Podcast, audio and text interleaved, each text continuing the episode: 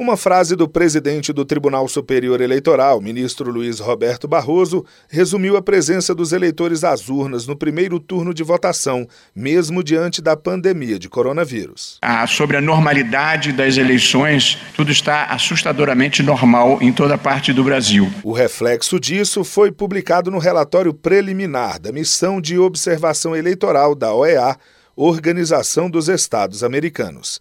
14 observadores de nove países acompanharam as eleições em São Paulo, Rio de Janeiro, Brasília, Goiânia e Valparaíso de Goiás o trabalho da Justiça Eleitoral e o compromisso da sociedade brasileira foram reconhecidos. A análise foi baseada na organização e tecnologia eleitoral, financiamento político, justiça e participação política das mulheres, de povos indígenas e afrodescendentes o cumprimento das medidas sanitárias em uma eleição no meio da pandemia de coronavírus e a transparência do TSE também foram destaques para a OEA. Diante da tentativa de ataque ao sistema do tribunal por meio de acessos em massa, o TSE fez questão de explicar o que estava acontecendo, assim como o caso da lentidão na apuração dos votos. Nós sofremos um ataque massivo, e hoje já sabemos,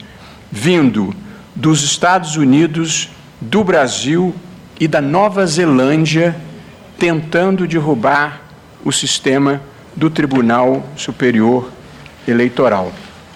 E a verdade é que o ataque não conseguiu ultrapassar as barreiras e foi devidamente repelido pelos nossos mecanismos de segurança. Os números também são destaque. Essas eleições marcaram os 20 anos da implantação do voto eletrônico para todo o eleitorado brasileiro.